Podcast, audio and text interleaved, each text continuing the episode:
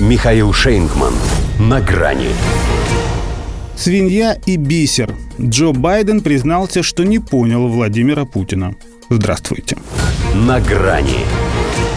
Владимира Путина в зале слушали интеллектуалы Валдая. Вне его в основном тоже люди с головой.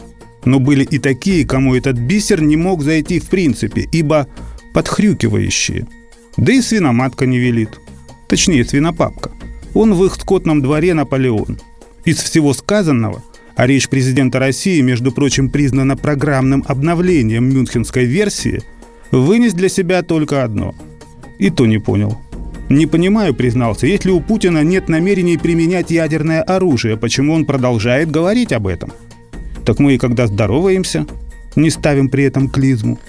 То ли дело я мог бы сыграть Джо на контрасте.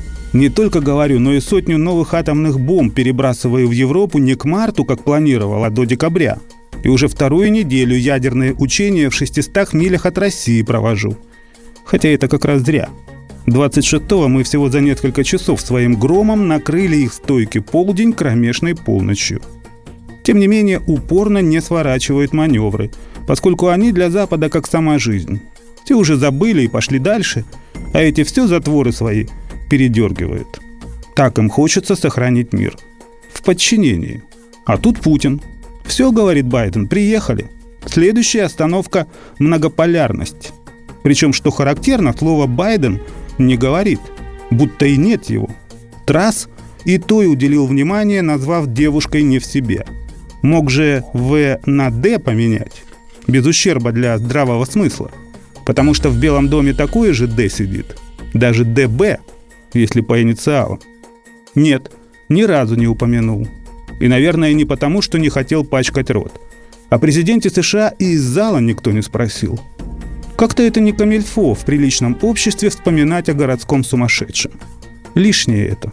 Тем более, что по оценкам Вашингтон-Пост речь свою Путин адресовал здоровым консерваторам, удостоив либеральные элиты лишь осуждения за бесцеремонность и хамство в стремлении удержать доминирование. Ну и за глупость, само собой. Вот Financial Times, например, сообразила, что Путин перешел к более примирительному тону, призвав к взаимному уважению – а Байден не понимает.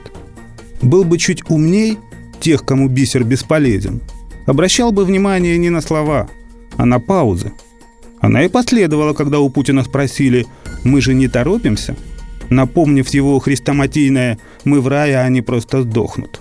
«Вы задумались, а это настораживает?» – не выдержал модератор.